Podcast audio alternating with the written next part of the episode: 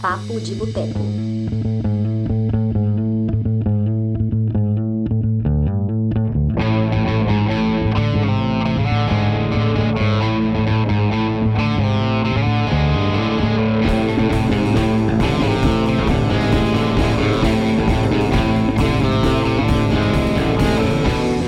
Olá, olá, boa noite você. Não sei se você está acompanhando essa transmissão ao vivo, se está transmitindo aí, sei lá, agora são 19 horas 11 minutos. Talvez você esteja vendo isso de manhã, talvez esteja vendo de tarde ou de noite mesmo em outro horário.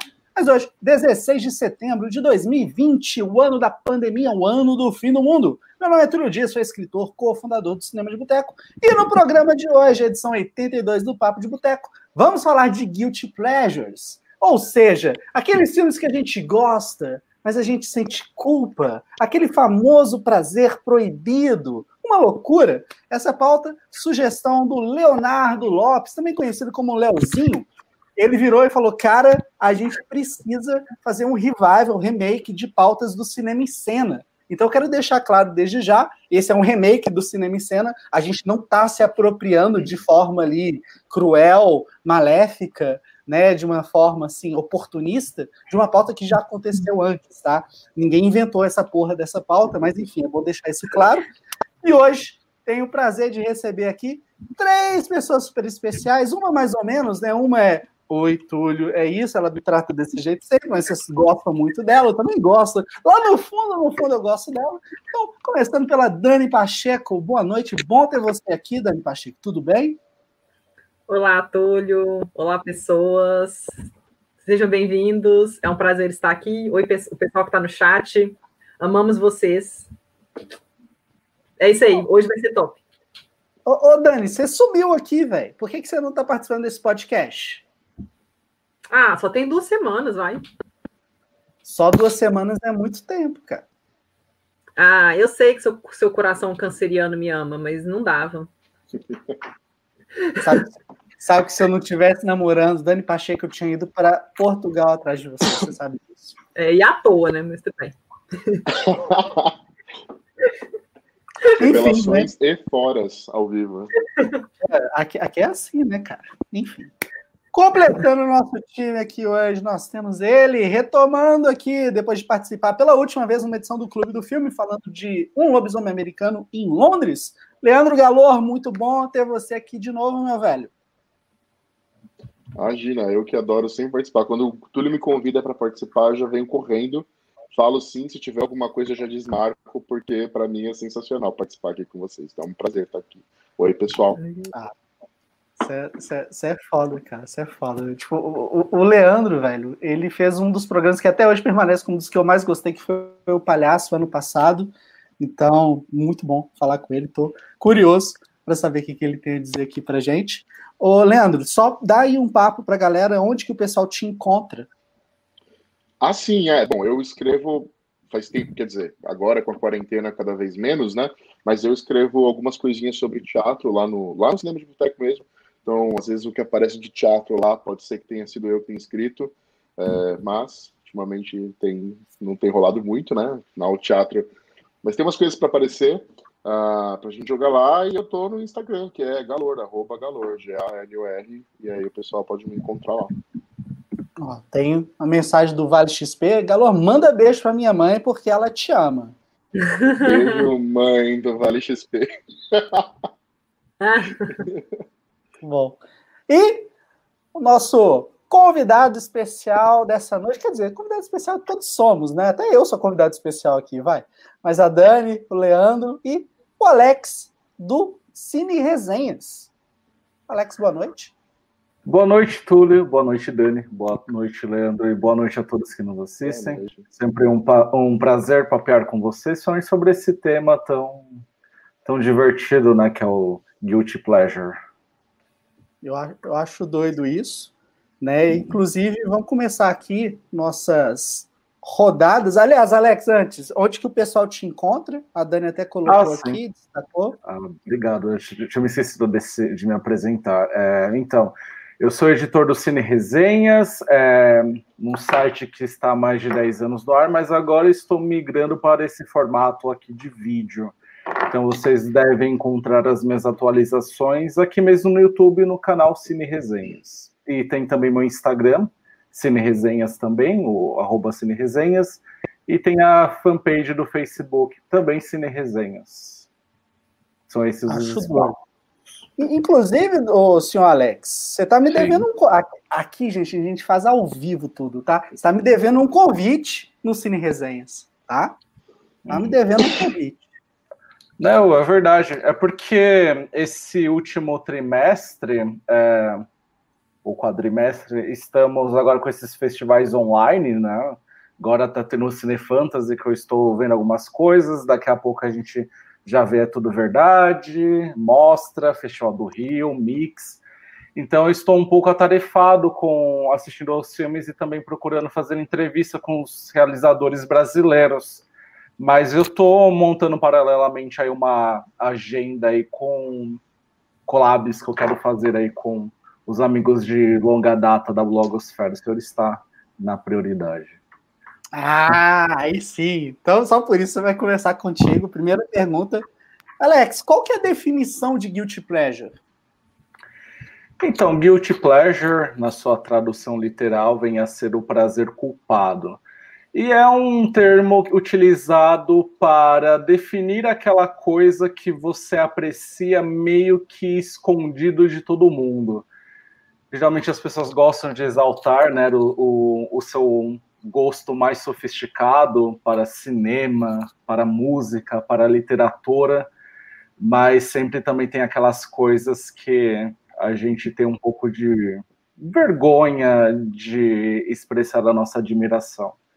Eu acho que no cinema isso é, se dá de maneira da mais intensa, principalmente se você também se presta, a, se presta a escrever a respeito, né?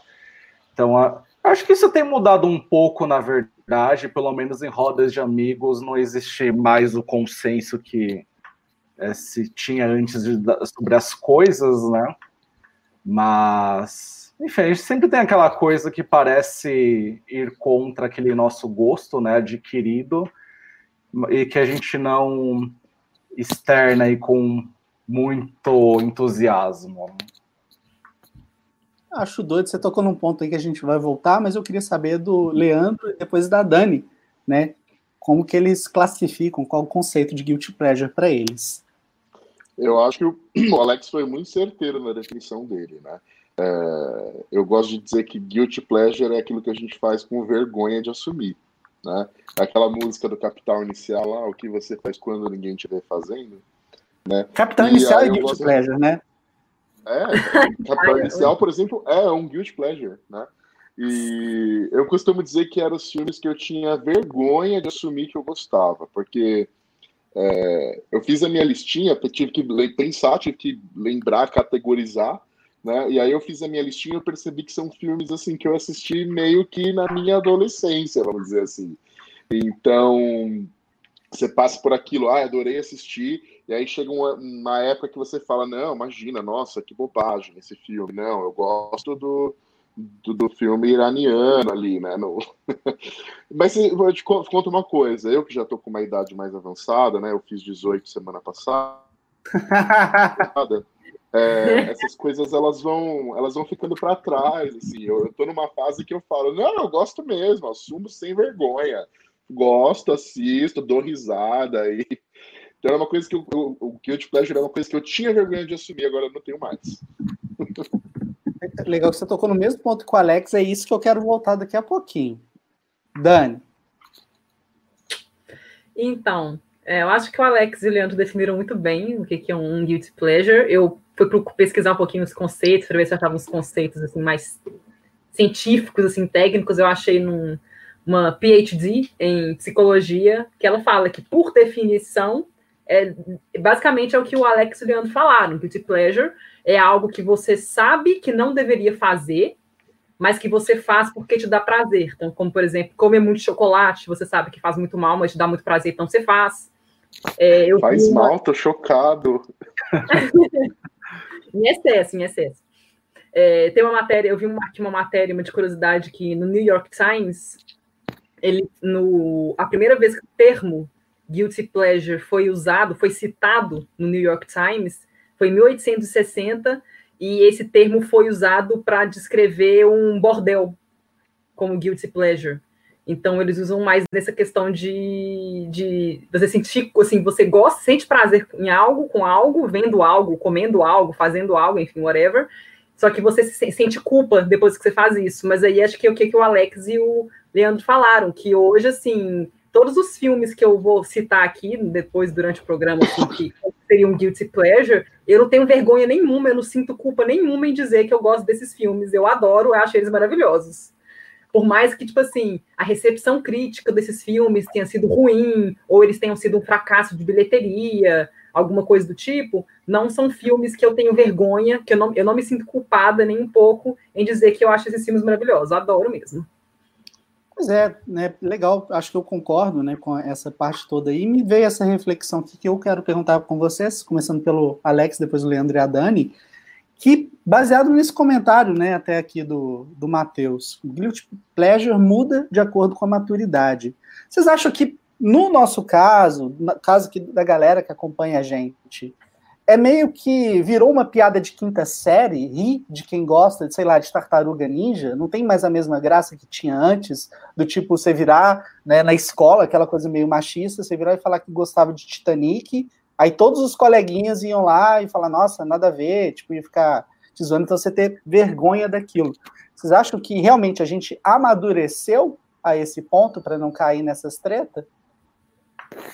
Então, eu tinha abordado, né, que é, na definição que eu acredito que com o passar do tempo a gente, é, aliás, as distinções não não parecem tão evidentes em, enfim, né, em conversas de bar entre cinéfilos e tal, mas eu acredito que também isso acontece porque eu lembro que quando eu fui, enfim, saber o que era realmente um prazer culpado e ao ponto de me envergonhar de expressar, sei lá, que eu gostei de algum filme, se dava muito, sei lá, quando ainda estava para atingir a minha a maioridade, sabe? Eu acho que nessa época pré-adolescência e adolescência a gente tem muito aquele, aquele desejo de, enfim, se inserir em um grupo, né, em uma panela. E às vezes a gente tem essa coisa de se envergonhar de, sei lá, de gostar de alguma banda, por exemplo, porque naquele grupo que você quer se inserir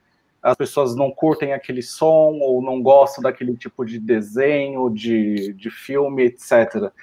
Eu acho que quando você amadurece e você não tem mais tanto essa necessidade de pertencimento a um grupo, eu acho que isso vai deixando de ser importante em relação à defesa daquilo que você gosta, mas que é, não necessariamente agradou a maioria. Eu acho que acontece até o inverso, né? De você, é, você tem mais problemas é, em não apreciar aquilo que um consenso gosta do que o inverso, né? De você fazer a defesa daquilo que a maioria não gostou. Perfeito. Leandro? É, então, eu, eu, eu acho que é exatamente isso que o Alex falou, né? Eu fico pensando que a gente tem esses momentos quando a gente tem essa vulnerabilidade de achar que a gente precisa pertencer a algum grupo.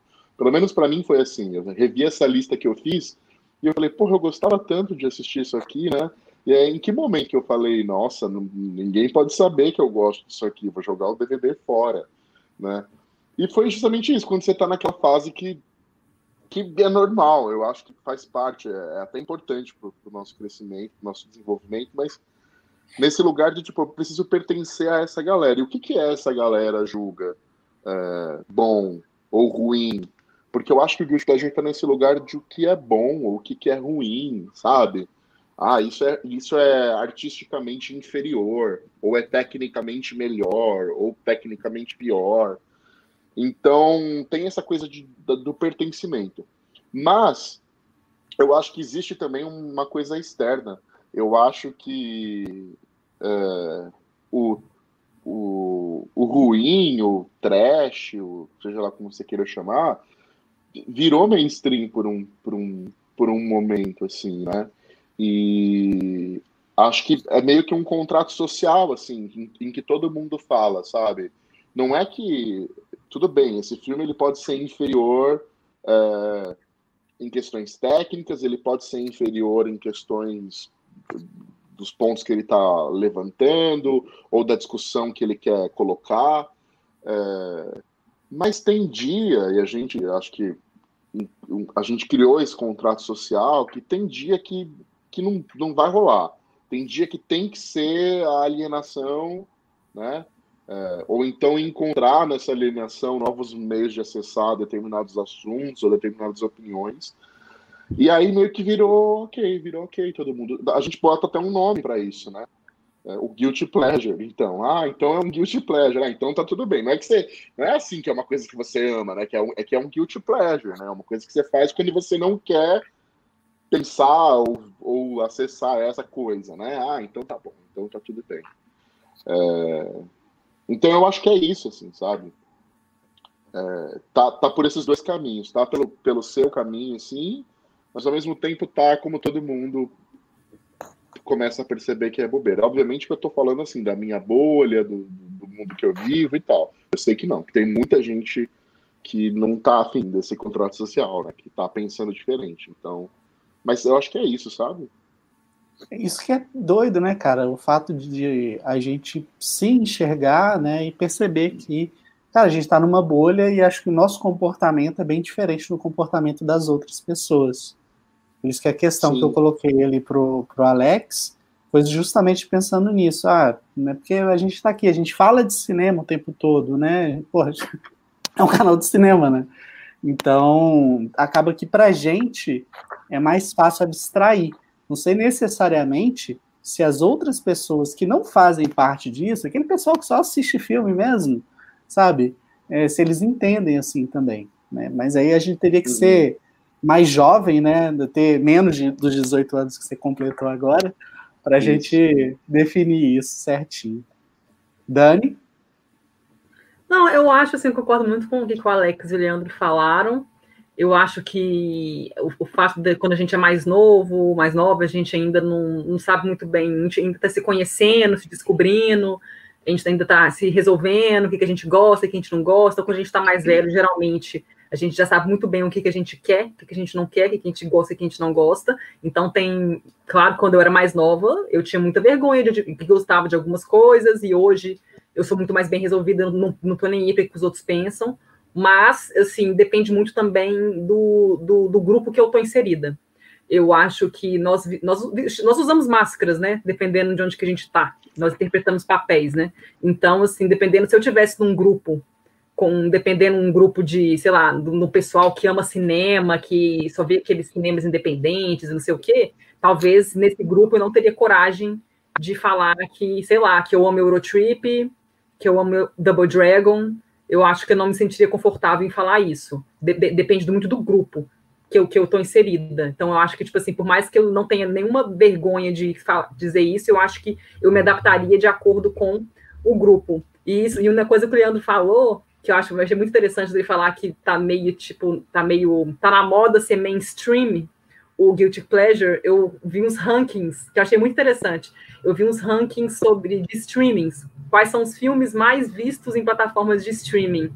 E tem muito filme que é, seria considerado Guilty Pleasure, assim, que são os mais vistos. Por exemplo, na Netflix, é, na primeira semana de setembro, os dois dos filmes que tiveram mais streaming foram Anaconda, de 97, um dos filmes que mais tiveram streaming, e Um Parto de Viagem, com Robert Downey Jr., que é um filme de 2010, que são filmes que foram, tipo, destruídos pela crítica. E na Netflix, tipo, de todos os tempos, de todos os filmes que já foram lançados na Netflix, tem dois que estão na lista que são filmes que, tipo assim, que todo mundo fala mal, que fala assim, que filme horrível, como assim e tal, e são filmes que o povo ama assistir por algum motivo, não sei se é questão de kit pleasure, não sei o que, que faz essas pessoas gostarem tanto desses filmes, mas são Mistério no Mediterrâneo, com a Dan Sandler e Jennifer Aniston, que teve mais de 80 milhões de streamings, e O Date Perfeito, que teve 55 milhões, e isso são números até julho. Então, assim, eu acho engraçado isso, que, tipo assim, são filmes que, tipo assim, todo mundo fala que são ruins e tal, mas tem esse, essa popularidade enorme. Será que eles são populares? Porque todo mundo fala, não, que filme ruim. Aí todo mundo quer ver porque é ruim? ou sei lá, ou se as pessoas, ou será que as pessoas realmente gostam desses filmes mesmo? Gostam de ver os filmes da Dan Sandler? Assim, é, enfim, eu acho, eu acho curioso isso, assim, de ver esses filmes guilty pleasures que as pessoas falam mal, mas tipo assim eles batem recordes de streaming, todo mundo tá vendo. Então, será que eles são ruins mesmo? Porque é muito relativo, né? Eu, eu, eu, conheço muita gente que gosta dos filmes do Adam Sandler, gente que gosta de Anaconda. Eu acho o filme divertido. Eu acho Anaconda super divertido. Eu não acho o filme ruim. Eu acho ele divertido. Então, a cobra matando o povo. É, é, antes de passar para o Alex para ele comentar isso que você falou, é, hum. eu acho que a questão do guilty pleasure é muito pessoal. É, por exemplo, um série no Mediterrâneo, eu não consideraria ele como um filme guilty pleasure, e até depois a próxima pergunta que eu vou jogar para vocês é exatamente saber se necessariamente todo guilty pleasure precisa ser ruim, né? Mas não acho que ele tem características ali para entrar, enquadrar nessa. A gente, ah, eu gosto e me sinto culpado. Agora, se por exemplo for Menina Veneno, se alguém gostar de Menina Veneno, realmente é um puta guilty pleasure. Você falou um aí que é genial, né? O Double Dragon. Eu, eu, eu fiquei sem ter o que dizer, só sentir, Dani Pacheco. Você ressuscitou, cara. E o Anaconda é um dos que eu amo, cara. Adoro Anaconda. O que, você quer complementar isso, mano, Alex? Não, eu acho que quando é, fala muito sobre é, guilty pleasure, ou até mesmo sobre mau gosto, é, sempre me vem em mente o diretor. O que foi? Guilty Pleasure é um mau gosto magnífico. Não, é, eu sei que são coisas assim diferentes, mas é quando é, sempre entra em discussão essas duas coisas, eu me lembro muito do John Walters, que é o diretor do Pink Flamingos, que para mim é uma das minhas é, principais referências em cinema. Ele não somente é um dos meus diretores favoritos, mas é também ele é quase um filósofo assim para mim em relação da arte do cinema. E uma das coisas que ele já falou uma série de vezes e que me marcou muito é que também existe muito aquela coisa de é, precisar ter um bom gosto para você compreender e, e, também apreciar o mau gosto. Eu acho que o, o prazer culpado também entra um pouco nisso, né? É, que teve essa discussão, né, sobre é preciso ser ruim, né, para ser considerado não guilty pleasure. E aí o John Waters ele sempre é, me vem em mente quando, enfim, né, eu vou fazer a defesa de algo que é, vai contra a maré em relação a, a consenso. Eu, eu, acho super válido quando a gente vai lá e faz essas defesas, cara. Acho que faz parte e é o que torna é, toda a discussão sobre cinema ainda mais interessante, né? É, perguntar então para o Leandro, depois para a Dani, se vocês acham que um filme, para ser considerado guilty pleasure, necessariamente ele tem que ser ruim. Acho que o Leandro está travado. Não. Deu, deu para ouvir, Leandro? Eu tô, a internet está eu cortou, eu não consegui ouvir o que você perguntou. A minha internet está bem ruinzinha hoje, está estranho. Mas pergunta de novo, acho que agora eu estou ouvindo vocês. Ao, ao, vivo é assim, ao vivo é assim. É, um filme para é. ser Guilty Pleasure, ele precisa ser ruim?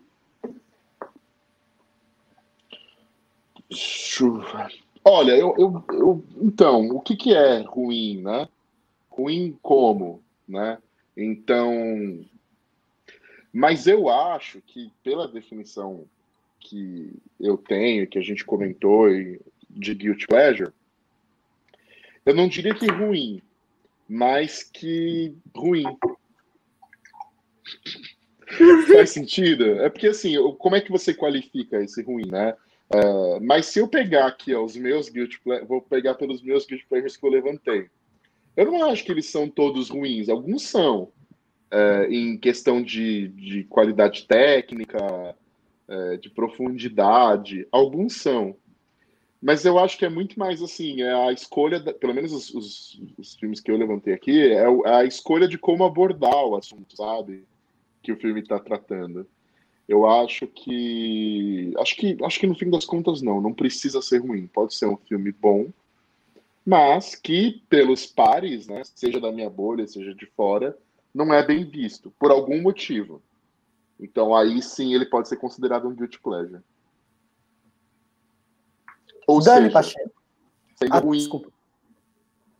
mas não sendo. Né? Ou seja, não precisa ser ruim, mas tem que ser ruim. Fez sentido. Fez sentido. Dani. Então, acho que, que, assim, que as definições que a gente discutiu aqui fala, né? Assim, a própria definição que eu vi de uma psicóloga que ela fala que é, por definição seria uma coisa que nós não deveríamos gostar ou fazer porque é considerada esquisita ou porque o consenso é de que essa coisa não é legal e mesmo assim a gente gosta porque nos, nos traz prazer. Então, assim, é difícil falar sobre assim, esse é o conceito, mas é difícil falar de o que, que seria um filme ruim, o que, que seria um filme considerado esquisito, porque opinião é muito relativa. Então, assim, não existe um certo ou errado, não existe falar Double Drag é um lixo e ponto. Tem gente que gosta e é direito das pessoas gostarem. Eu acho isso muito assim. Opinião é opinião, cada um tem a sua. Mas eu acho que as pessoas, como é que as pessoas veem os guilty pleasures, eu acho que elas usam muito, é, se baseiam muito em questão de pelo menos a crítica, quando vai fazer lista de filmes que são guilty pleasure, sei lá, alguma coisa do tipo, olha muito questão de crítica, vai lá no Rotten Tomatoes e vê se o filme foi aclamado ou não, então se ele tiver uma nota muito baixa, ele seria considerado um filme ruim, não guilty pleasure, mas seria considerado um filme ruim, é, ou se o filme fracassou nas bilheterias e as notas do público foi, foi muito ruim, então o filme acaba sendo considerado ruim, porque o consenso das notas é ruim, então assim, como é que você vai avaliar? O que, eu, o que eu vejo é que todas as listas que eu vejo, tipo assim, que fazem ah, os piores filmes dos últimos tantos anos, as pessoas colocam muito como base, ah, porque o filme tem a nota tal no Rotten Tomatoes, tem a nota tal no Metacritic, ele teve as bilheterias X. Então, assim, eles usam muito esses números, essas estatísticas para poder definir alguma coisa, montar uma lista. Mas eu acho que no fim das contas, assim, os, os filmes que eu peguei, por exemplo, eu pensei em vários filmes que eu gosto, mas eu fui olhar crítica. Eu fui olhar, tipo assim, ah, esse filme foi massacrado pela crítica, então eu vou colocar ele na minha lista. Porque eu, fiquei assim, será que esse filme vai ser considerado guilty pleasure? Então, o, o meu parâmetro foi crítica. Então, eu fui ver. Porque tinha filme que eu, considero, que eu considero hoje, que eu fico assim, quando eu era criança, eu via muito. Mas hoje eu não acho o filme legal, assim, eu não gosto. Tipo, Convenção das Bruxas. Eu via direto quando eu era criança. Eu amava, amava, amava. Hoje eu já não gosto desse filme. Vai ter até o remake agora, com a Anne Hathaway, que vai ser a bruxa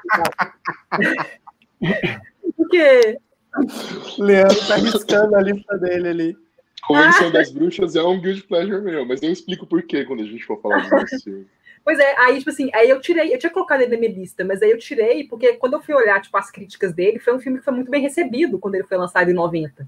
Ele tem as críticas muito boas, tanto da, tanto da imprensa quanto do público. Eu falei, ah, então acho que não pode ser considerado guilty pleasure, porque é um filme que foi aclamado, o consenso dele, da crítica, né, e dos fãs, é, um, é uma nota muito alta. Então eu falei, não vou colocar ele na minha lista. Eu usei isso como parâmetro. Mas acho que no fim das contas, eu acho que é mais uma questão de consenso. É uma questão meio de consenso popular. Então, tipo assim, é uma coisa que pega. Então todo mundo fala, ah... enfim, acho que vocês entenderam, né? É que passa na sessão da tarde, né? Aí eu fico nessa assim, passa na sessão da tarde, só passa aqueles filmes do cachorro que fala, sabe? Então passa esse, então ok, esse tá elegível a ser um filme ruim, né? Filme ruim. Filme, mas tem tanto filme que, nessa, eu, que eu vi na sessão da tarde que é considerado, tipo, Meninos Perdidos, Conta Comigo, eu vi muito na sessão da tarde, e eles nunca entrariam. Tipo, não, nem Nossa, Meninos é. Perdidos, né? Meninos Perdidos. E, mas nossa, eu acho que hoje... É um filme de tela quente. Isso, mas nos anos é. 90, fim dos anos 90, sei lá, Sessão da Tarde passavam uns filmes bons, passavam uns filmes tipo Quero Ser Grande, com Tom Hanks, eu lembro de eu ver. É, eu via muito filme que era tipo top, assim. Uhum. É que sempre bom, vai bom, naquele cara. ranking, né? É filme de sessão da tarde, é filme de tela quente? Ou é ah, filme de domingo maior? Né? Quando a gente era refém da TV. Então, sei lá. Né? Cara, a, a Dani tocando nesse ponto aí da sessão da tarde, eu ia até pular essa pergunta, mas não vou não, vou voltar. Vocês acham que tem como a gente é, definir, tem uma característica principal para falar, ah, esse filme é guilty pleasure? Você tem os ingredientes necessários para isso? Começando com o Leandro, depois o Alex e a Dani. Então, eu acho que é muito igual a discussão do precisa ser ruim para ser guilty pleasure, né? É, quais são os parâmetros, né?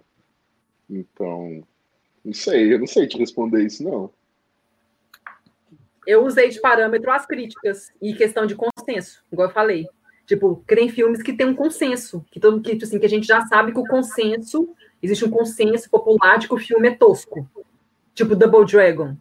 Então a gente meio que já usa esse parâmetro desse consenso popular. E eu uso também as notas, então eu faço meio que um mix, tipo assim, a avaliação da crítica e a questão desse consenso. Eu uso isso. Porque eu acho que só o tosco não é o suficiente. Porque se você for parar para pensar, uhum. é...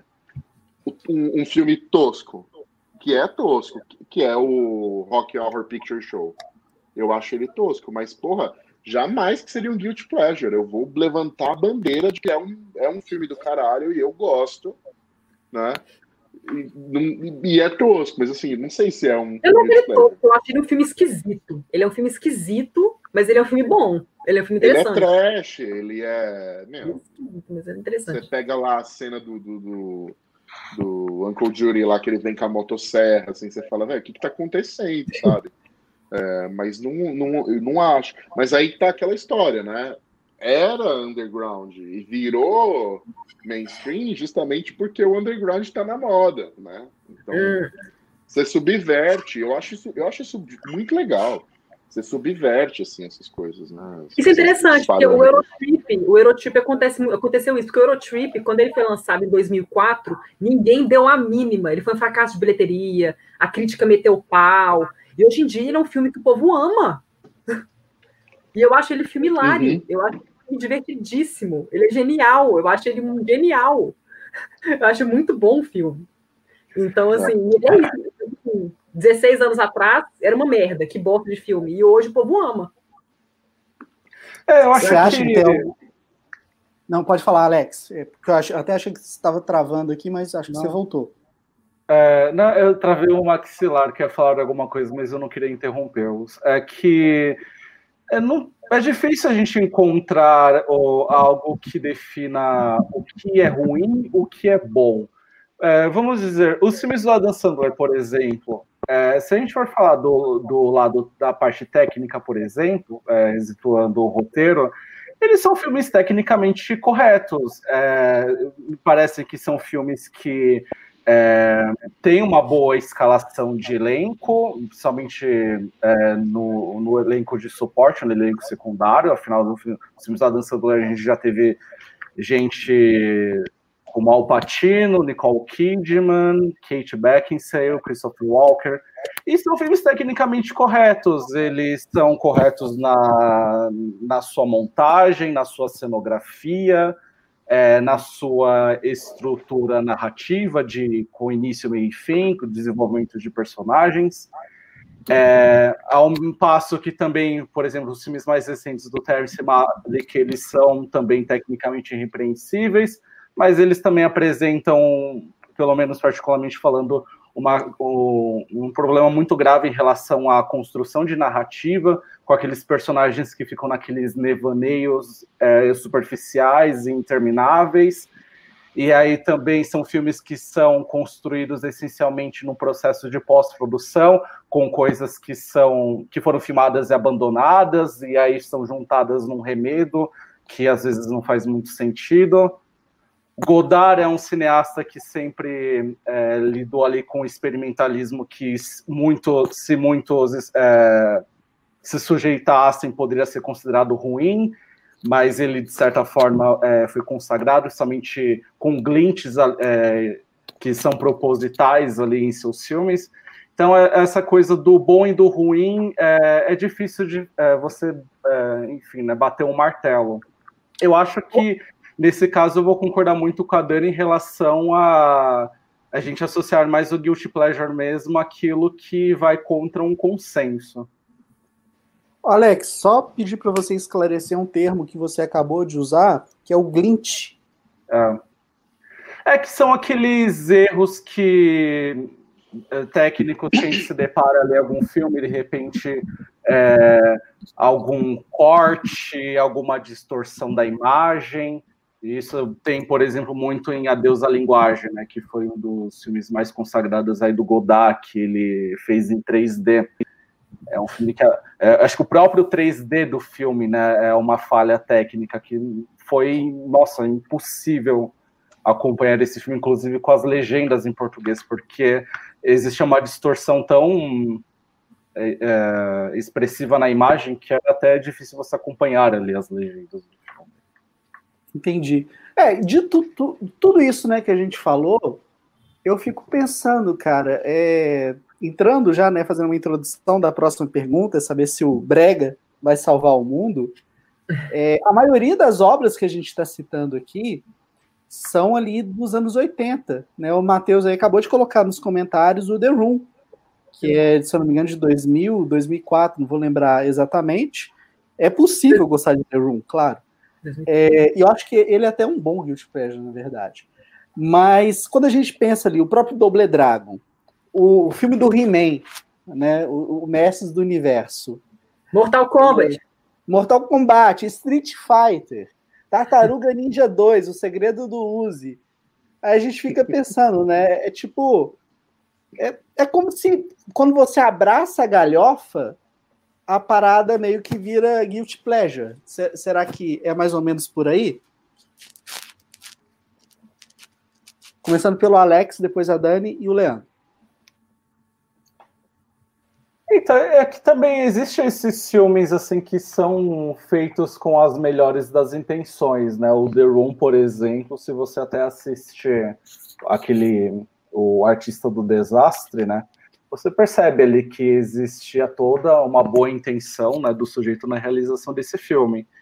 E ao ponto de, de ser uma honestidade ali que, de certa forma, foi percebida, que transformou um filme em uma obra de culto depois de todo o fracasso dele. A mesma coisa os filmes do Ed Wood, que realizava os filmes com as melhores das intenções, acreditando. Ele, ele era um, um cara que se levava a sério, que acreditava no seu próprio potencial como diretor.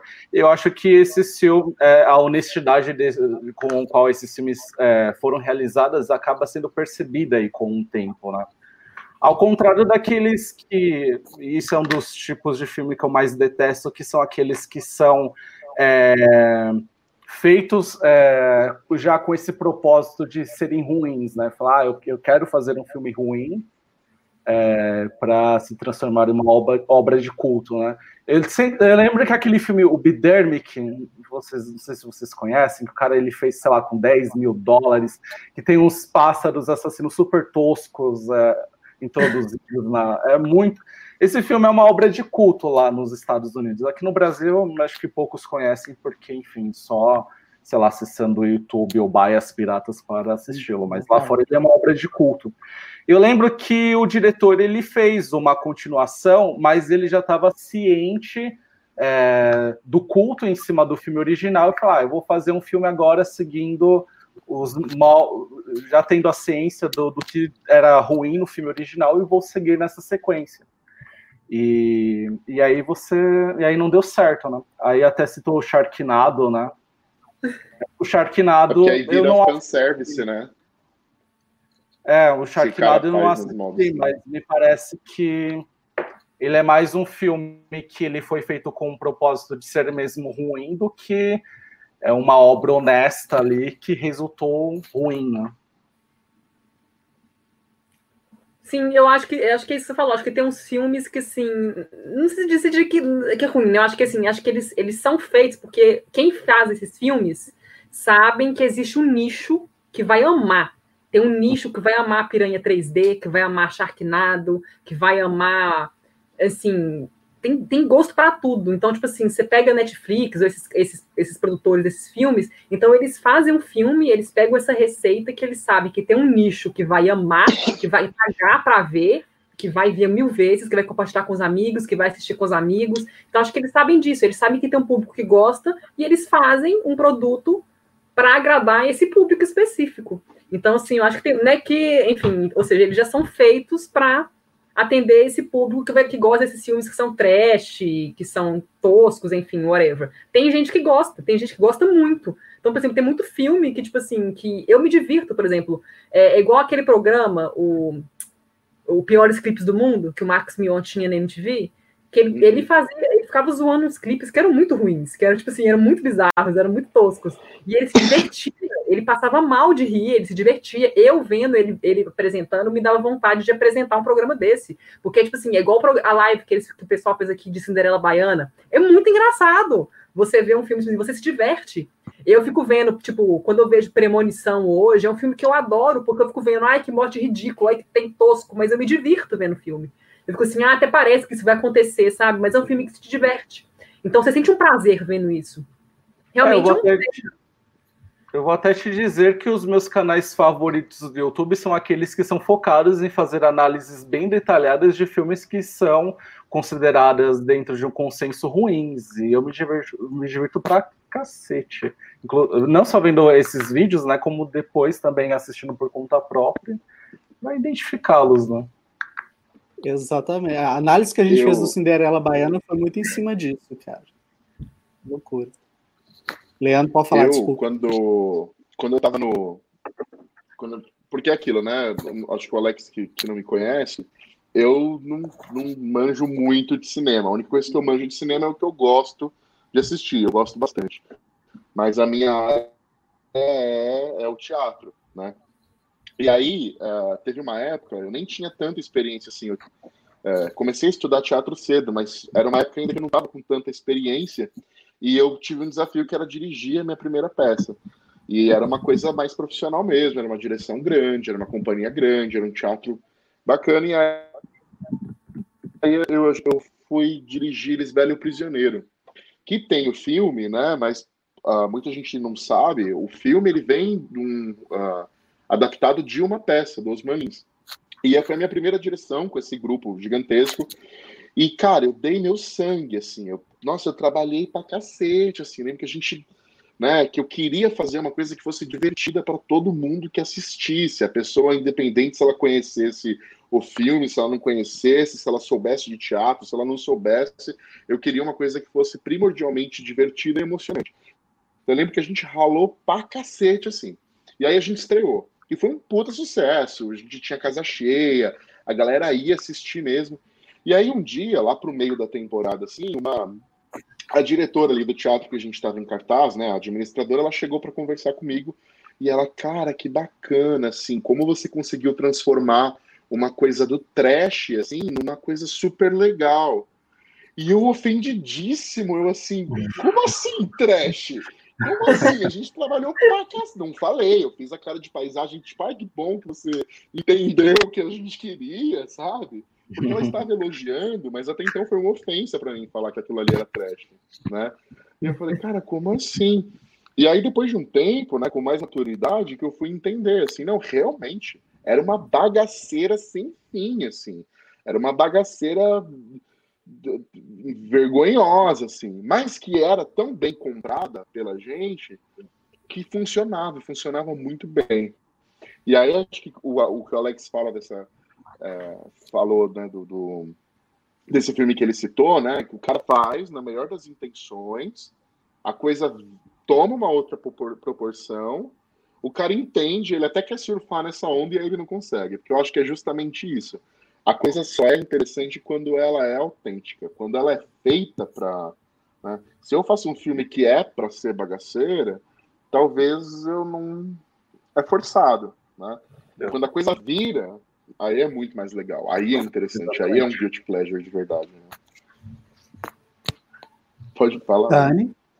Não, eu queria perguntar uma coisa para vocês, que a gente falou assim, porque tem uns, assim, é, a gente falou daqueles filmes que eles são lançados e que ninguém gosta, igual Eurotrip, sei lá, o Double Dragon, mas com o passar dos anos, esses filmes acabam virando, tipo, são amados, o povo ama.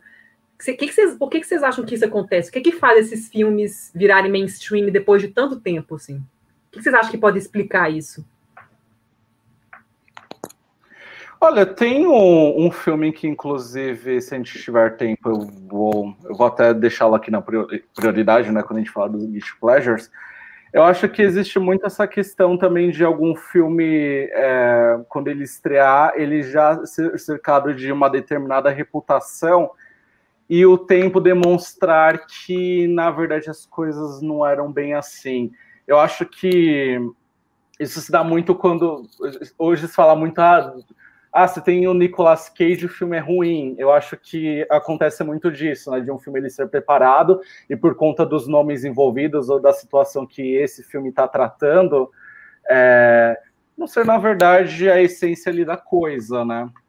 Então, é, depois eu falo sobre esse filme que eu estava pensando que, é, que eu acho ele bom, mas que é, eu acho que o problema dele na época que ele foi lançado é porque ele estava com. Ele foi lançado com uma, já com uma é, reputação ali definida, mas se você dar tempo ao tempo, vai perceber que o filme ali está tratando de outras coisas. Eu Isso que o Alex que... falou. Pode falar. Pode falar, Leandro, desculpa. Não, é que eu acho que o que isso, é, na, até nesse caminho do que o Alex falou, tem a questão do hype, né? E de como uhum. o filme é vendido, né? É, eu paro para pensar da freira que a gente teve aí recentemente, a freira, né? Eu, fui, eu lembro que eu fui ver no cinema e virou um negócio coletivo da galera rir, assim, sabe? A galera foi pra rir, que já tava esperando a freirona chegar lá, aqueles jump scare. Então virou aquilo, mas eu assisti uma segunda vez, não lembro porque, acho que alguém não tinha assistido, eu assisti junto, e aí eu já fui ver com outro olho. É, assim, é sádico, falo, isso você viu duas vezes. É... Não, mas deixa eu falar, eu fui ver de novo, e aí eu fui, no, fui ver com um olhar, assim, tipo, eu já conheço, já sei, já vi. Então vou, vou ver com um segundo olhar. E, cara, eu hoje, se, se eu tô sozinho em casa, se pessoa, meus pais foram viajar, eu tô sozinho em casa, cara, eu não assisto a Freira sozinho, porque eu vou ficar com medo. Sabe, assim, e, e é uma bobagem, assim, né? Então, tem isso também. Como que o filme é vendido, sabe? Como que, como que é o hype, né? E se não é, se não é hypado, se não é vendido, as pessoas que vão assistir talvez criem isso em cima, né? Alguém estava comentando nos comentários aí da questão do geek, né, do nerd. É meio que isso, né? O geek agora tá no modo, o geek agora não é mais o herói, o quadrinho já virou uma outra coisa, tomou uma outra proporção, né? Acho doido isso, velho.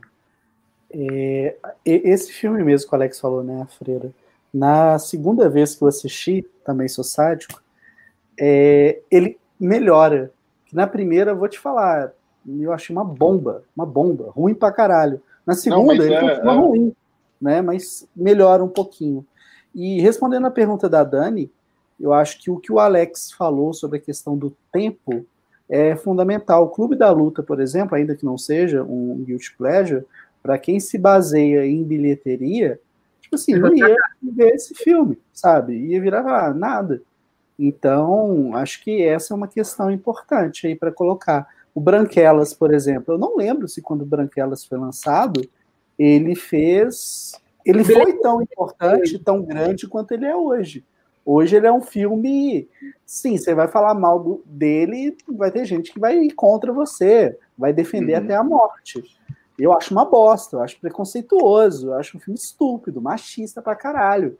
Mas enfim, né? O pessoal é, gosta. O, o Branquelas é um filme que, assim, que acho que ele foi lançado em 2004, se não me engano. Isso. E ele, quando ele. Ele não foi, ele foi bem de bilheteria, ele não foi fracasso de bilheteria, mas ninguém pensou em fazer continuação, não teve continuação. Ele não teve continuação, ou não? Era naquela não. época do, do, dos besteiróis, né? Ele não pegou, não, não surfou nessa onda dos besteiróis, assim, o, o, as Acho que foi nisso. Né? Eu sei que, tipo assim, não, acho que não, não teve continuação e ele ganhou acho um hype recentemente, o povo ama, e eles anunciaram uma continuação. Quase 20 anos então, depois. Então, tá vendo? Que não vai acontecer. E ele virou, tipo. Não vai acontecer? Parou? Não, o Terry Crews deu com as línguas no dente antes de estar tá tudo pronto. Não vai rolar nada. Ah, não? Ah, eu achei que. Ah. É, vamos também lembrar do Showgirls, né? Que era um filme que antes de ser lançado lá em 95, nossa, ele já antes mesmo de chegar ao cinema já era já foi definido ali como uma bomba radioativa, né? Eu, eu até assisti recentemente um, um documentário sobre a repercussão do filme na época e o processo dele se transformar numa obra de culto, que é chamado You Don't Know Me, que é nome é o nome da protagonista, né? E é interessante como o documentarista é, é, rever né, é, esse período né, do lançamento do filme, de como ele foi definido ali como um lixo pelo, pelo seu registro bem caricato e até mesmo crítico em relação a como é expressa a sexualidade no cinema, a fazer uma ofensa à vulgaridade do cinema hollywoodiano com vulgaridade, né, explícita diante dos nossos olhos. E hoje é um filme assim aclamado, principalmente pela crítica europeia. A, as pessoas estão revendo, é, já se desassociando dessa é, repercussão muito negativa que ele teve na época. Eu acho que o Showgirls é um, um, caso perfeito assim de filme que foi lançado com uma, uma determinada reputação na a época e que agora já é uma coisa totalmente diferente.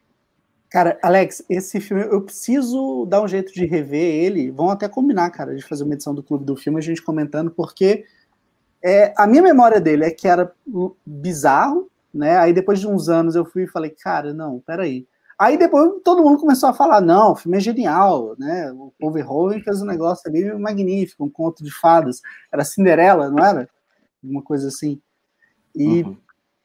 bicho, que, que foda, eu preciso rever e preciso assistir esse documentário aí também. Dani?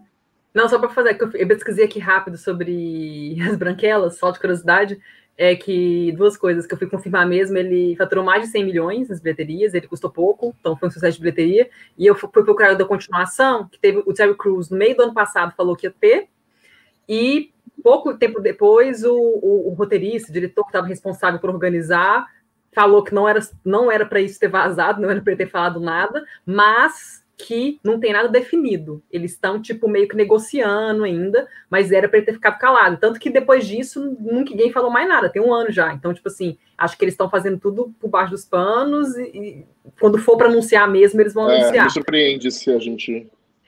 É, não vai me surpreender não, é, se a gente souber em breve que vai ter. É, do tipo, né, gente? A, a, única coisa que falta para 2020 ser um, um, ano mais bosta é Branquelas 2, né? Ô, Alex, antes da gente entrar aqui na parte dos nossos guilty pleasures, eu queria que você comentasse, né? Crítico de cinema pode ter guilty pleasure? Então, eu acho que deveria. Eu até estava é, durante essa conversa eu estava até pensando, relembrando um caso que e era justamente em uma circunstância que eu estava nessa posição como crítico de cinema. Eu lembro que foi em 2018, é, deve ter sido, não, 2017, que eu tinha sido convidado para integrar o, o júri da crítica na Mostra Internacional de Cinema de São Paulo. E aí tinha um critério lá na mesa, né? Os críticos estavam reunidos lá no jantar, e um dos critérios em relação ao melhor filme brasileiro é que não poderia, a gente não poderia votar em filme, a gente tinha que votar em três filmes em ordem de preferência. E o critério principal era é que a gente não podia selecionar um filme que já tinha sido premiado em outros festivais. E assim, tinha assistido vários filmes brasileiros, né? Até porque são as minhas prioridades por conta das entrevistas, mas eu fui me vendo ali sem nenhuma opção, né? Eu lembro que tinha as boas maneiras, eu não podia votar porque ele já tinha ganhado um outro festival. E a minha, minha lista foi encurtando. E aí, para fechar esse top 3, eu precisei colocar em terceiro lugar um filme assim que eu gostei, que eu, mas eu já, eu já tinha percebido dentro de mim que se eu falasse esse filme naquela mesa, principalmente com aqueles críticos veteranos ao meu redor, ia pegar um pouco mal. Então eu me vi nessa situação. Putz, só se eu, eu deixo o terceiro lugar vago ou falo esse filme? Eu vou falar. No caso desse título, foi o Berenice Procura tem a Cláudia Abreu como protagonista e o Eduardo Moscovis. E é um filme que eu lembro que depois ele foi lançado e a repercussão crítica dele foi negativa. E aí ninguém tinha citado, eu falei, putz, vai pegar um pouco mal para mim se eu citar. E era uma ocasião rara ali que eu estava compondo um júri, né? E, e aí, uma, aí a, a Neuza Barbosa, que é uma, uma crítica e uma pessoa maravilhosa, ela disse: Ah, Alex, fala aí, não, não tem nada disso. Você tem que. É seu voto, tem que dizer mesmo, mesmo que é, ninguém mais vote, mesmo que as pessoas comentem que seja ruim. Aí eu falei: Ah, vou, meu terceiro filme vai ser Berenice Procura. E, sei lá, eu acho que foi nessa situação, eu, eu, realmente, pelo menos nessa função, como uma pessoa que comenta sobre cinema, não somente como espectador, mas que está fazendo, produzindo algum conteúdo ali sobre cinema e um conteúdo opinativo, é, eu, eu sei que foi nesse momento aí, graças a Neuza, que eu desapeguei dessa coisa, sabe? Ai, eu acho que a gente tem que abraçar o mesmo que a gente gosta, pode até existir uma reavaliação com o tempo, mas uh, a gente tem que. É, se a gente gosta e vai contra a maré, o, que gente, o melhor que a gente pode fazer é desenvolver uma defesa ali, né, em, relação àquilo. Mas e o que aconteceu? Como é que terminou essa história? Você falou, julgaram você ou foi de boa? Eu falei, eu não percebi muitos olhares, não, ninguém manifestou nenhum comentário, acho até porque poucas pessoas tinham assistido ao filme, né, por conta da repercussão negativa dele. Então eu admito que eu não percebi ali se tinha olhares me julgando, né, por conta da minha escolha. Ah, mas é isso, sabe? E, e acho que foi o momento que eu desapeguei dessa questão, sabe? É, sobre eu ter ou não guilty pleasures e se eu tiver, o que, que as pessoas, como as pessoas vão reagir a isso. Né? Bom, depois da sua história, né? Você, não sei se você reparou, Alex, mas a, a, Dani e o Leandro ficaram olhando assim, né? Super... É, eu tava assim, como é que vai terminar essa história? Como é que vai terminar? É. Né, isso, eu não sei, eu não fui convidado para o júri do ano seguinte, de repente. alguma coisa aí, né? Mas. Faz parte. Alex, então vamos começar contigo. Fala aí. É, aliás, gente, vamos fazer um negócio aqui ao vivo, combinar aqui rapidinho. Acham válido o Alex falar os três dele, a Dani falar os três dela e o Leandro falar os três dele ou vai rodada, cada hora um? Ah, eu coloquei vários, que bosta. Tem que ter três. Que pode três, ser. Três. Ah, eu tô com quatro, eu posso tirar um aqui, sem, sem Mas problema. não, pera, vocês estão pensando em fazer rodada ou fala os três de uma vez? Ah, eu não sei. Ah, fala, fala os três de uma vez, porque ah, talvez pode ser que batam um com o outro, aí eu posso pôr Fechou. uma mais na minha lista. Fechou. Então, Alex, toca o terror. Tá, vamos lá. Então, eu tinha citado, eu ia falar que ia fazer referência a esse filme, que eu acho que ele foi lançado na época é, com uma repercussão muito negativa por conta da presença de uma pessoa e esse eu até separei aqui, que eu tenho um, um meu acervo de Guilty Pleasures aqui. E o primeiro que eu escolhi é esse daqui, ó. Eu sei quem me matou, com a Lindsay Lohan. Esse ah. filme foi muito metralhado. E assim, é um filme que as pessoas já declararam como péssimo justamente pela presença da Lindsay Lohan, porque ela estava naquele período muito conturbado na vida pessoal dela ela estava se envolvendo com drogas, bebidas, estava tendo problemas nos relacionamentos, com a família. É, as pessoas sempre reclamavam do antiprofissionalismo dela em sets de filmagem. E assim, aí eu fui assistir esse filme e eu fiquei muito encantado por ele, porque o Brian De Palma é o meu diretor de cinema favorito. E esse filme, ele é muito uma obra que é influenciada ali por um cara que certamente, é, enfim, teve a sua formação assistindo os filmes do Brian De Palma. Então, é, eu achei um filme esteticamente muito interessante é, em relação até como ele emula muitas questões de As Irmãs Diabólicas, por exemplo, que é um dos primeiros filmes do Brian De Palma a, a, ter, a fazer sucesso. Então, é um filme que sempre está lidando ali com duplos, né, trazendo uh, duas personagens que são a mesma, é, interpretada pela mesma atriz, aí tem aquele jogo estético entre vermelho e azul, né? O vermelho representando a violência, a vulgaridade, o azul a inocência. Aí eu fui assistindo e falei, nossa, eu, eu tô gostando muito desse filme, né? E aí teve aquela chuva avassaladora, né, de críticas negativas. E, e assim, eu, ele não é uma obra de culto, as pessoas continuam detestando, né? Mas ele é um dos meus queridinhos, assim, eu sempre dou uma olhada. Nossa, eu nem lembrava da Lindsay Lohan, cara. É. Ó, o meu segundo filme, esse sim se transformou em uma obra de culto, é o Mamãezinha Querida, que é a cinebiografia da John Crawford, que acabou com a carreira da Faye Dunaway. E e na época, né, ele foi detonado porque ele fazia um retrato nada lisonjeiro da John Crawford. Ele é baseado em um livro que um autobiográfico da Christina Crawford, que foi a uma das filhas adotivas né, da John Crawford. E, nossa, esse filme ele foi muito metralhado na época, mas com o tempo as pessoas foram reavaliando e, a, e as pessoas, a, os fãs até imploram né, que a Faye Dunaway é, se manifeste em relação a esse filme, porque de fato a carreira dela foi destruída com esse filme. Claro que ela continuou trabalhando e tudo mais, só que enfim, as grandes oportunidades né, que ela tinha até então na carreira minguaram. Ela fez muitas coisas ali como coadjuvante e, ou, e como protagonista foram filmes muito malfadados. Mas hoje é considerada uma grande obra de culto. E foi um filme que, inclusive, ele se destacou lá na, nos primórdios do Framboesa de Ouro. E, gente, eu vou encerrar com é, Crepúsculo? A, saga Crepúsculo, Amanhecer, parte 2.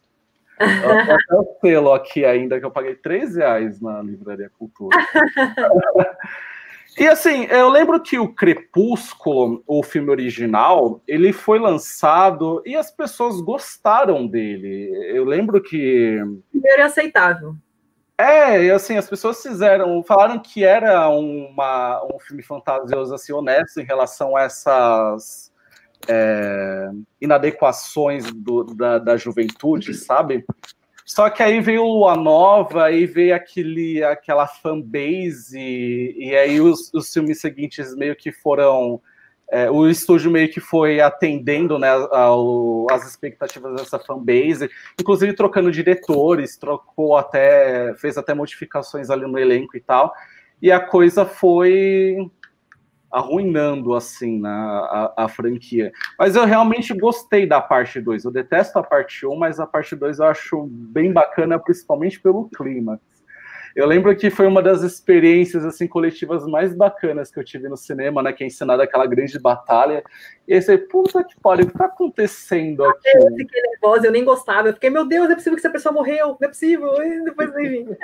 Sim, foi um dos climas mais impactantes que eu tive em termos de, é, de é, experiência coletiva na sala de cinema.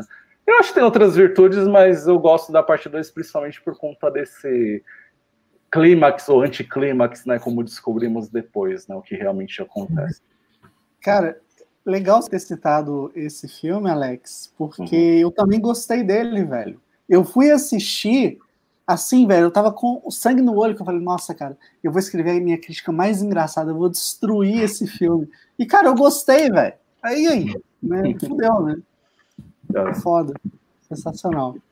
Eu Leandro, adoro os comentários da galera. Misericórdia, meu Deus. É. Não, o pessoal é, tá chorando. Como assim? Isso, tá como ele assim foi decapitado? O, lembrando, o, né, o Alex ele pegou o clima. Ó, ó.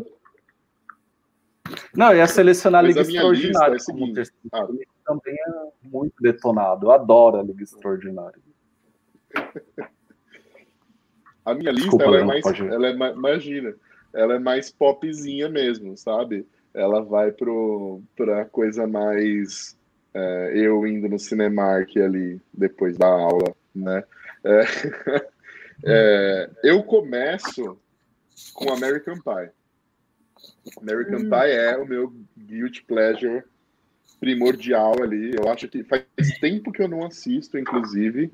Uh, e aí também fica naquele lugar de tipo, ah, será que se eu assistir eu não vou achar ruim demais? E aí é melhor guardar a memória, né? Mas uh, tinha essa coisa da, do adolescente, né? Da, tinha essa coisa da sexualidade muito a flor da pele ali do filme, né? Que condizia, condizia ali com, comigo, com os meus hormônios adolescente tarado, assim. Então, encaixava, assim, né? E também, eu, assim, eu gosto muito do primeiro. Aí acho que depois os outros já, já, é uma, já começa a virar uma bobagem maior, assim. Mas American Pie é um guilty pleasure, assim.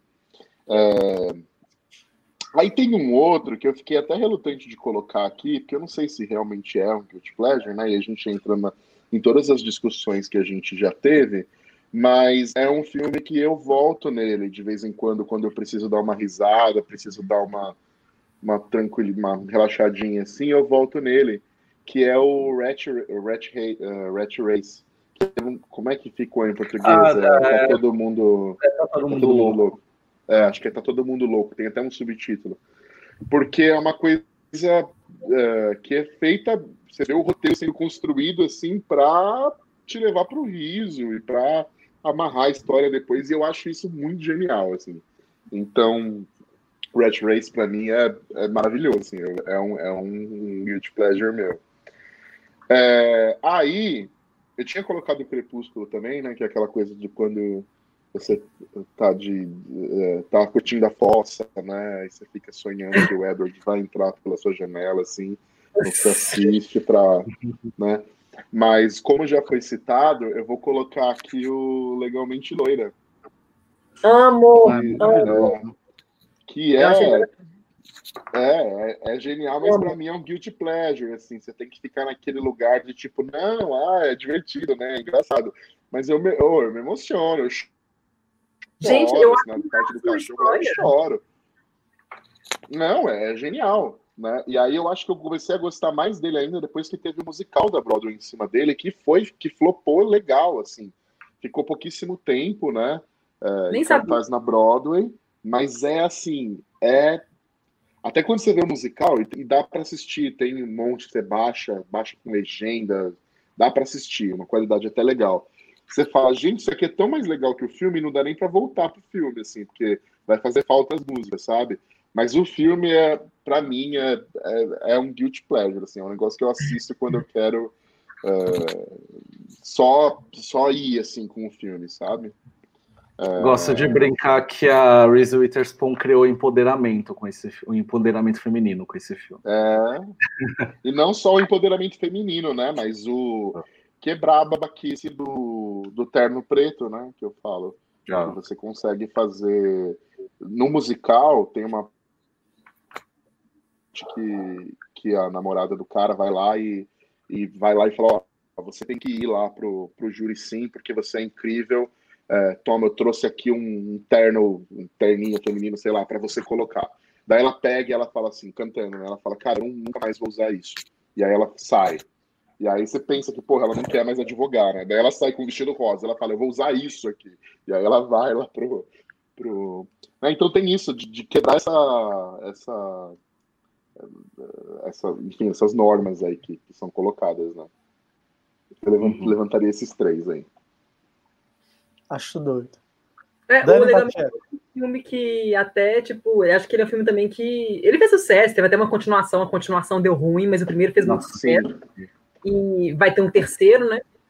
E a Reese Witherspoon, até recentemente, ela compartilhou muitos, muitos memes que a galera faz na internet da Elle Woods. Ela postou é, várias imagens da Elle Woods durante, os, durante o ano da pandemia. Como é que seria a Elle Woods em janeiro, fevereiro, março, abril, maio, julho, agosto. Então, tipo assim, o pessoal brinca muito, assim, é um filme que sobreviveu bem, assim, no, tem 20 anos que ele foi lançado, praticamente, né, de 2001. E, enfim, sobreviveu bem. É um filme super legal. É.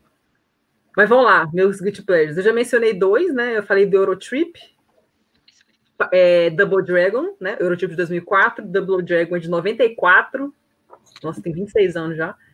Tudo que é, Double Dragon via na sessão da tarde, direto, sessão da tarde. Outro filme, Power Rangers, o filme, que é, para mim, é genial. Esse é o filme que eu vejo, já vi um trilhão de vezes, e sempre que eu vejo, eu rolo de rir me divirto.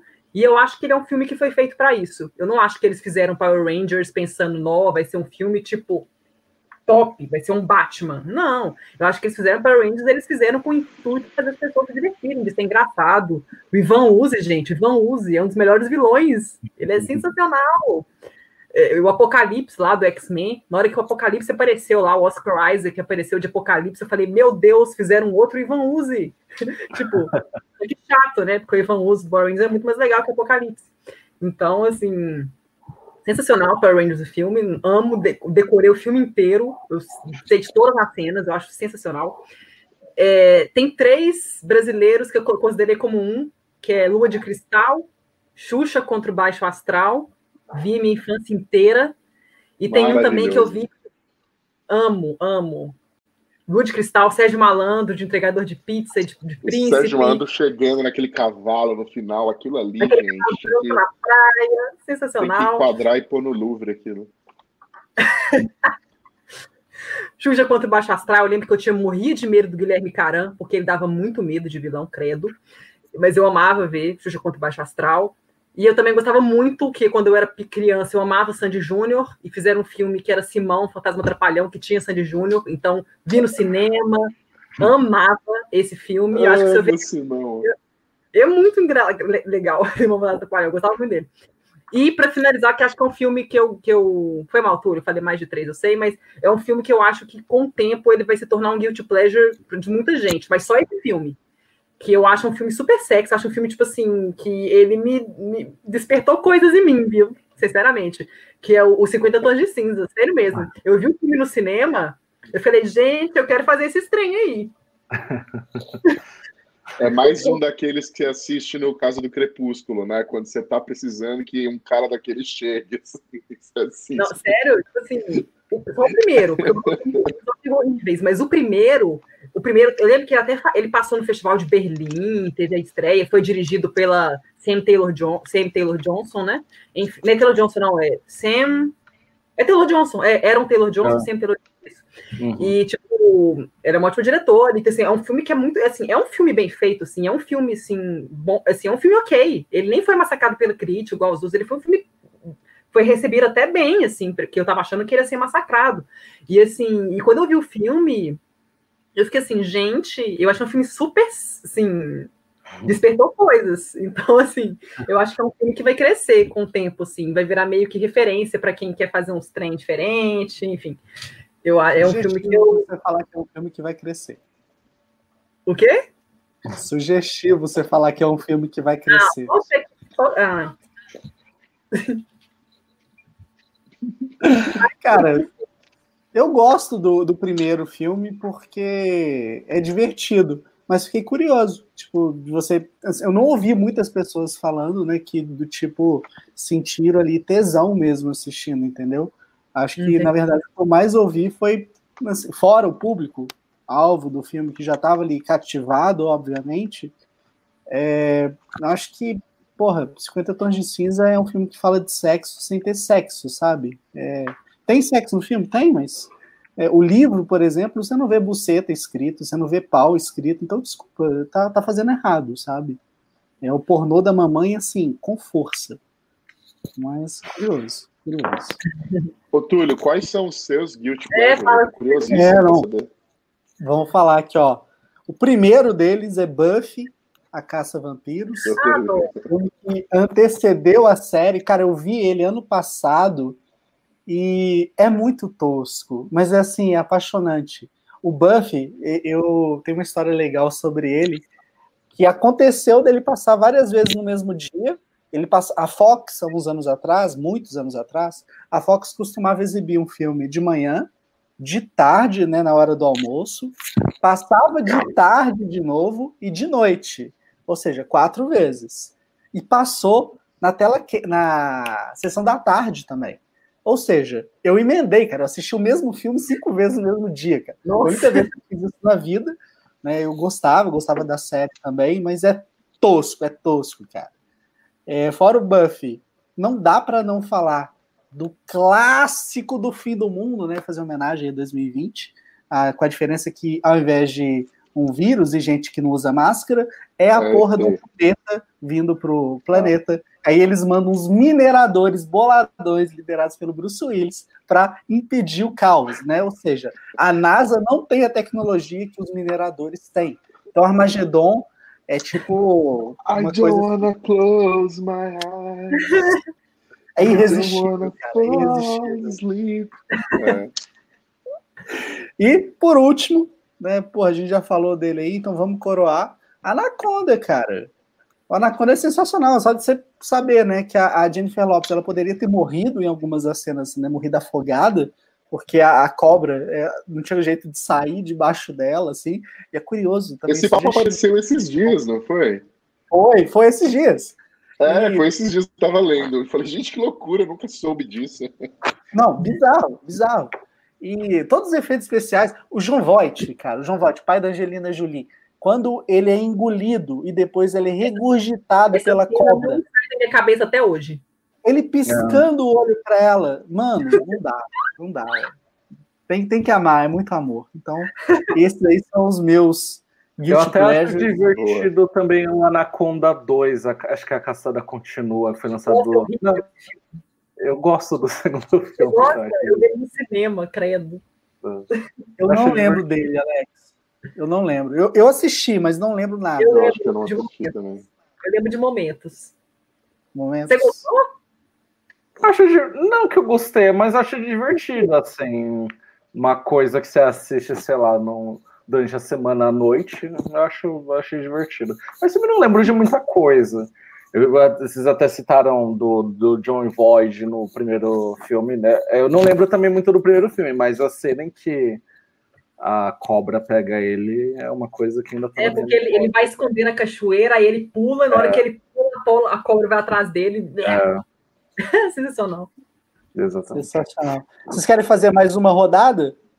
Eu queria, na verdade, assumir um pouco, não querendo roubar a moderação da conversa, que é sua, mas eu queria saber se vocês é passaram por alguma situação em que, sei lá, vocês se viram um tanto envergonhados ou censurados por gostarem de algum filme em específico.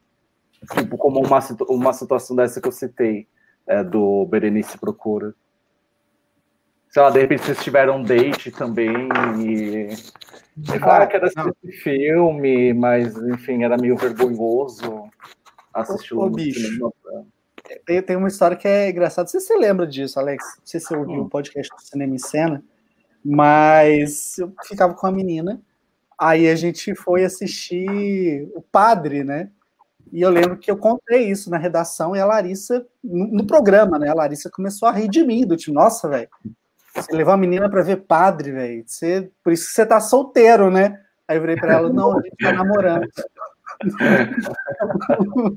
foi, foi desse nível. Mas, porra, no, no cinema ensina, né? O, o, o Paulo Vilaça ele tem uma coisa com o Shyamalan, o pós, é, pós-corpo fechado. E quando eu falo né, que eu gosto de A Vila, geralmente o bullying assim corre solto. Não é nem guilty pleasure, cara, porque a, a vila não é guilty pleasure, cara, é rola é bullying mesmo. Olha, eu não tenho, eu não tenho Deus ter me envergonhado, porque eu sempre fui uh, muito tipo, ah, foda-se, eu gosto, e se você não gosta, problema é seu. Mas eu tenho uma história do avesso, assim, já ouvi que alguém passou muita vergonha. Talvez a pessoa não tenha percebido que ela passou vergonha. Uh, e desculpa, eu não quero fugir do, tudo, mas é que eu não posso te deixar de trazer a experiência do teatro, mas talvez dá para fazer relação aí com o cinema de alguma forma. Primeiro dia da faculdade de artes cênicas, 60 pessoas na sala. Primeiro dia não, né? Primeira aula teórica, com 60 pessoas na sala, e aí a professora naquela de tipo, fala o seu nome, por que, que você escolheu fazer teatro, né? Então todo mundo, ah, eu gosto por causa disso, por causa daquilo, por causa daquilo. Aí chega uma menina, ela, oi, meu nome é tal, e então, até assim, há uns três meses atrás, eu, não, eu sempre odiei teatro, nunca gostava disso. Aí é quando eu era obrigada na escola, assim. Então, realmente é uma coisa que nunca me, me tocou, assim. Mas faz uns três meses que eu assisti uma peça que mudou a minha vida e eu decidi que é isso que eu quero para minha vida. A professora, já com muita experiência, fala: ah, legal, então próximo, né? E a gente, não, pera, calma, que peça é essa, né? Qual é a peça maravilhosa que mudou sua vida, né? Aí ela, Cócegas, com Heloísa Perissé e Ingrid Guimarães. O silêncio na sala. Primeira, primeira aula de expressão corporal, essa menina saiu para ir no banheiro e nunca mais voltou, nunca mais vimos aquela merda. Mas é meio que essa história ao reverso, né? Ela ter passado essa vergonha, coitada. Assim. Uau. Dani, tem alguma? Eu nunca tive, porque os filmes que são minhas guilty pleasures, do meu ciclo social, são guilty pleasures de todo mundo que eu conheço. Que, assim, que gosta muito de cinema. Então, assim, eu nunca tive esse problema. Já aconteceu comigo só, tipo assim, de eu não, por exemplo, um amigo que faz, fazia muito bullying comigo, porque eu nunca tinha visto o Poderoso Chefão. Eu realmente, eu só fui ver o Poderoso Chefão ano passado, ano retrasado. E ele me zoava. Ei, você trabalha com. Você, você não trabalha com cinema assim, você faz crítica de filme, você ama, você vai no cinema direto, você nunca viu o Poderoso Chefão, tem problema. Ele fazia bullying comigo. E eu tinha o box em casa com os três filmes e eu não tinha visto. Eu tinha esse box com uns três anos e eu nunca tinha visto. Aí um dia eu falei, eu vou ver essa bagaça, eu vou ver esses três filmes em um dia. Aí eu vi três dia. Aí o primeiro é sensacional, o segundo eu achei muito bom, mas eu acho prefiro o primeiro ainda com o Marlon Brando, e o terceiro é horroroso. Mas assim, é, foi isso, e também teve um filme que eu sofri bullying até do Túlio, que é um filme que foi meio que um consenso da crítica, que era um filmaço, e eu achei um filme fraquíssimo, que é o Steve Jobs, do Danny Boyle. Eu achei péssimo, ah. assim. Achei uma, uma, adaptação muito medíocre. E eu não gostei da atuação do Michael Fassbender, e eu acho que eu acho ele um puta de um ator, mas eu achei ele péssimo de Jobs.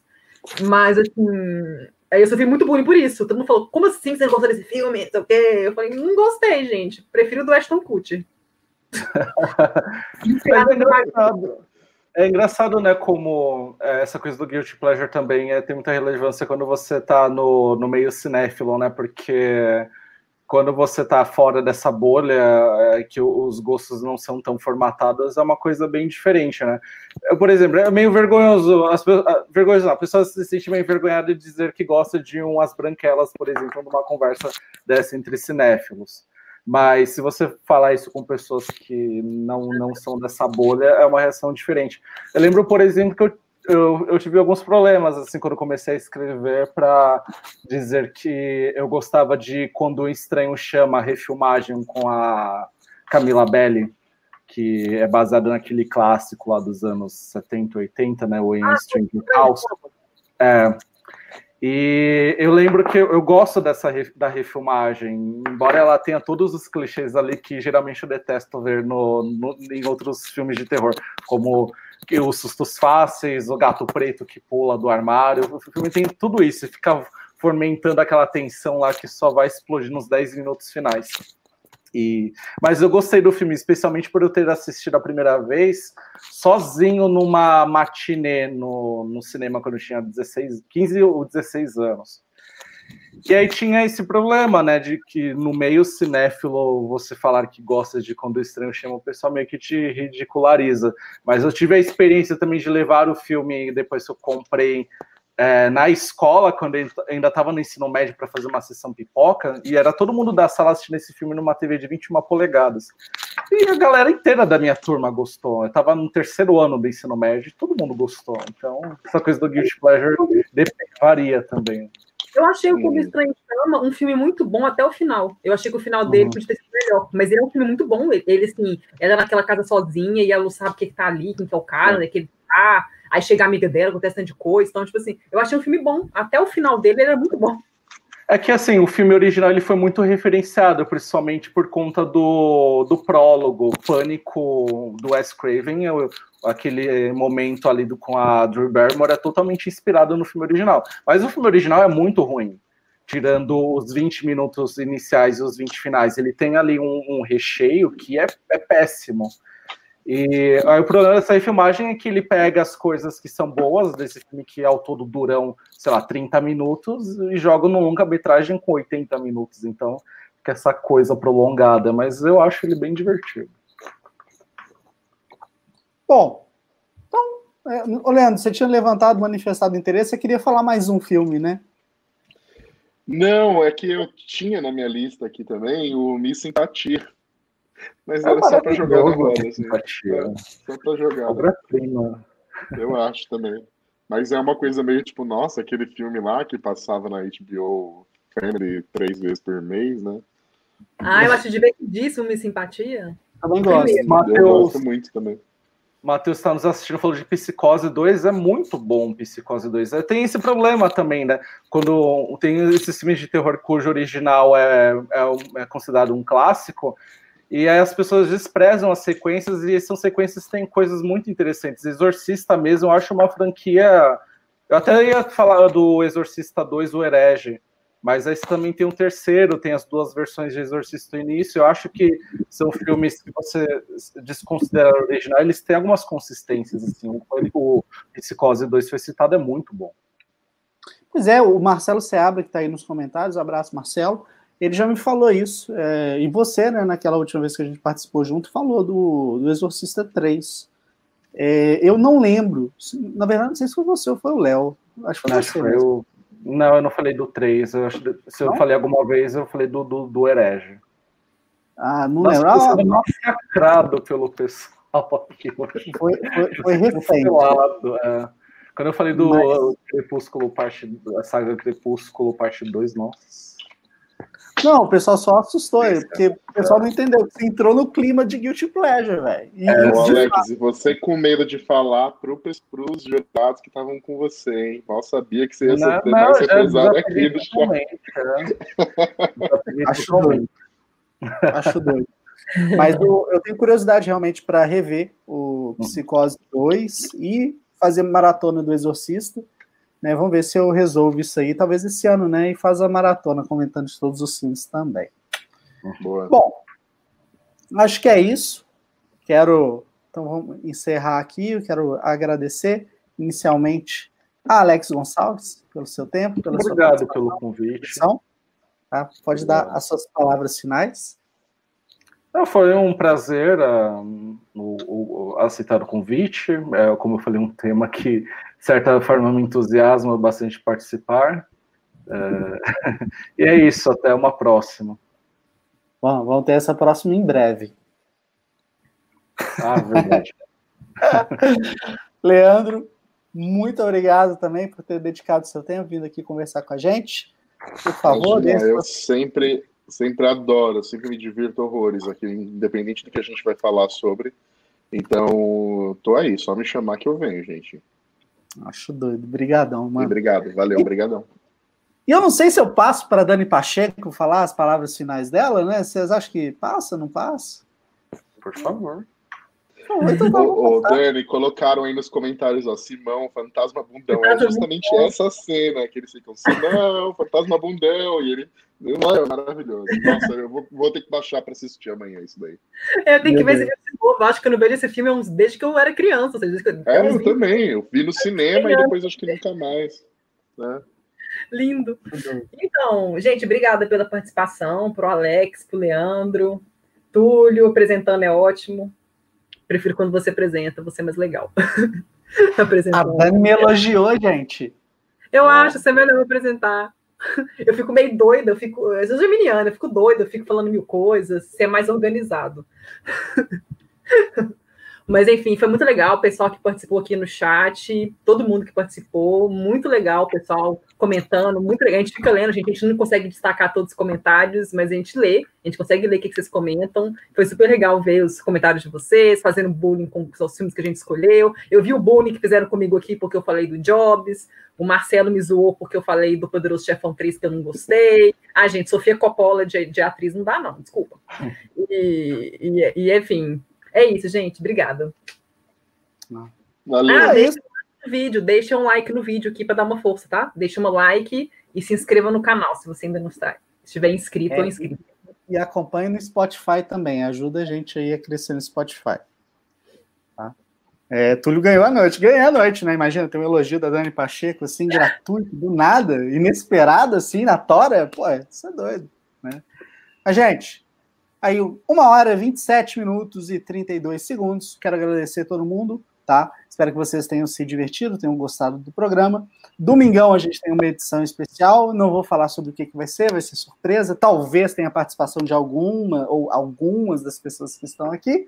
E a gente volta no domingo com mais uma edição do nosso podcast, que a gente vai. A gente decidiu uma coisa, a gente vai chegar a 100 edições antes de dezembro, tá? Então a gente tá um pouco maníaco. Quer dizer, a gente não, eu tô um pouco maníaco com isso, né? A Dani já olhou para mim e falou: para que isso? Vai com calma, vai dar tempo. Eu não sei se eu vou morrer amanhã, velho. Então, se eu morrer rápido, eu, eu vou chegar a 100 programas. Em menos de dois anos de programa. Mas, enfim, é isso. Beijo pra vocês. Tchau, tchau para todo mundo e até a próxima. Tchau, gente. Tchau.